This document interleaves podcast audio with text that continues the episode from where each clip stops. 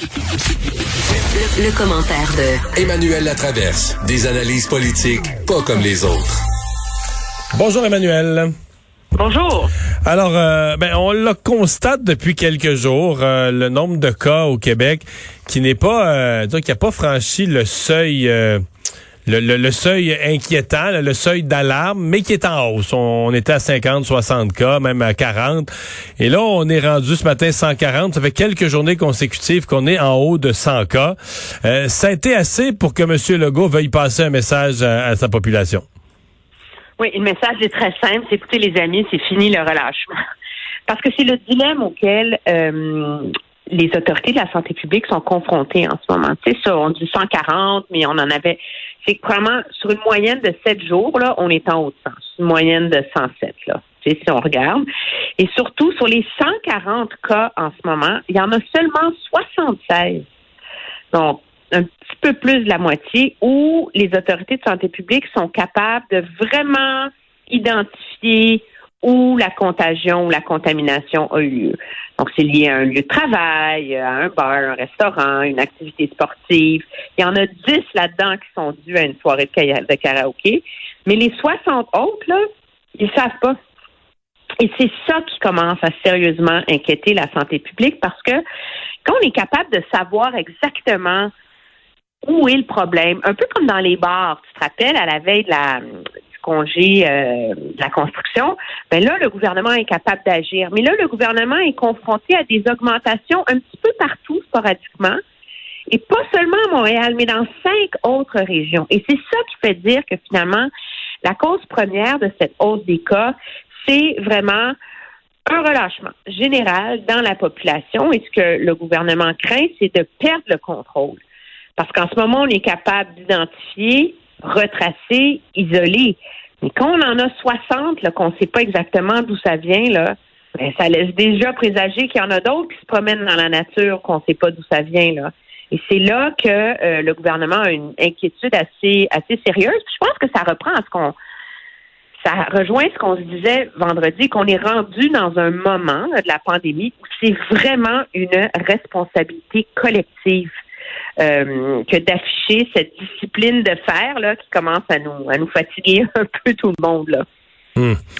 Mais euh, si on prend, bon, on a le nombre total de cas, mais si on prend quelque chose d'une activité précise, là, en l'occurrence la rentrée scolaire, c'est, c'est pas mal parti dans le sens que dans la plupart des écoles, ça se passe bien. Mais disons que c'est un peu mal parti dans le sens que ça a pas pris plusieurs jours de classe. Euh, pour avoir euh, une éclosion au Collège français à Longueuil, des éclosions à Québec, euh, une éclosion parmi le corps professoral à Deux-Montagnes ou à Polyvalente Deux-Montagnes.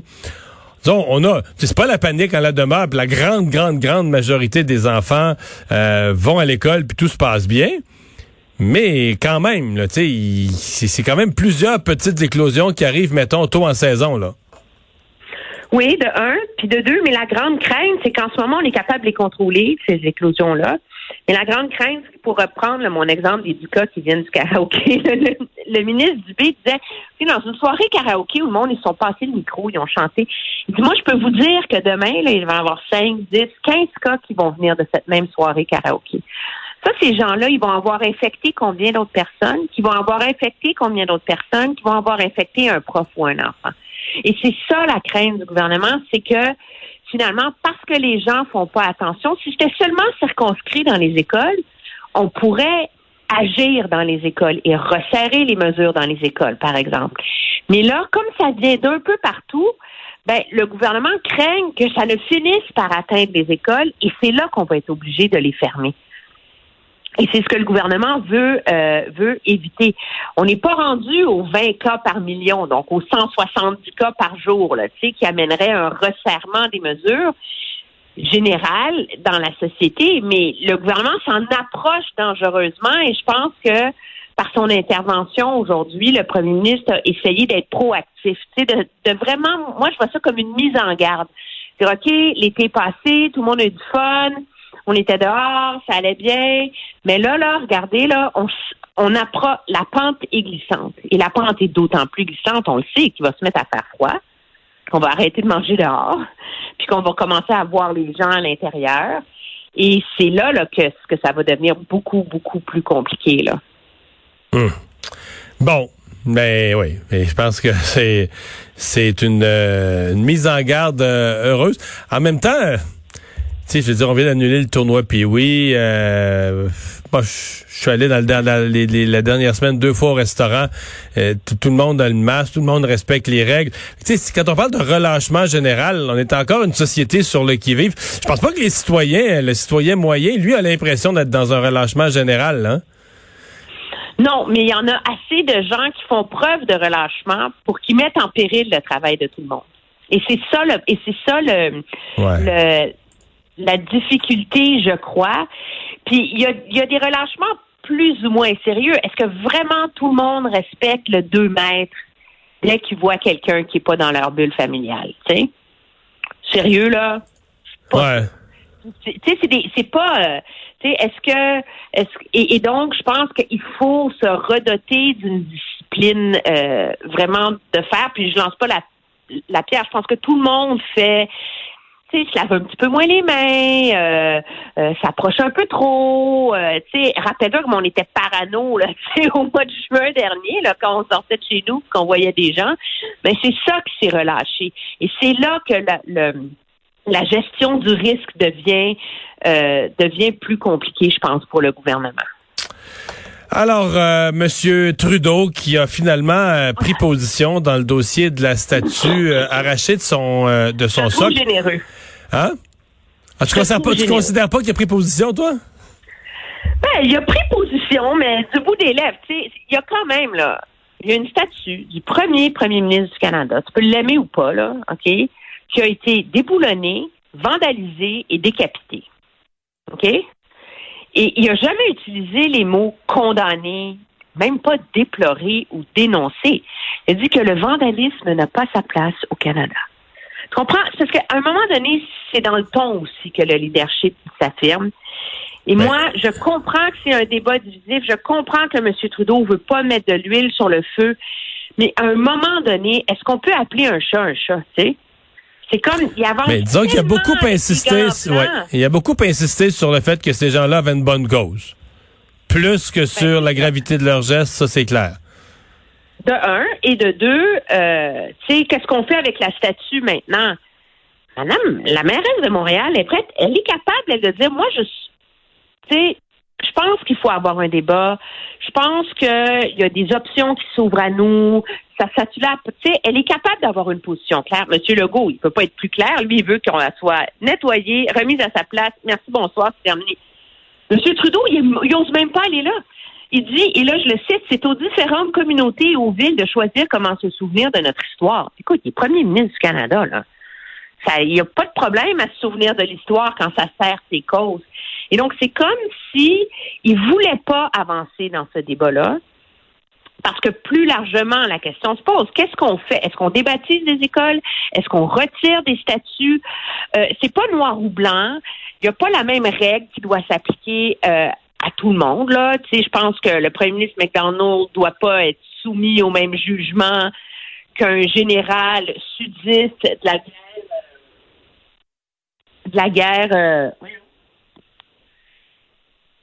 de la guerre euh, civile américaine qui euh, qui a lynché des, militants noirs. Là, on s'entend. Mais pourquoi il n'est pas capable d'articuler ça? Parce qu'il veut épargner la chèvre et le chou. Il veut faire plaisir à tout le monde.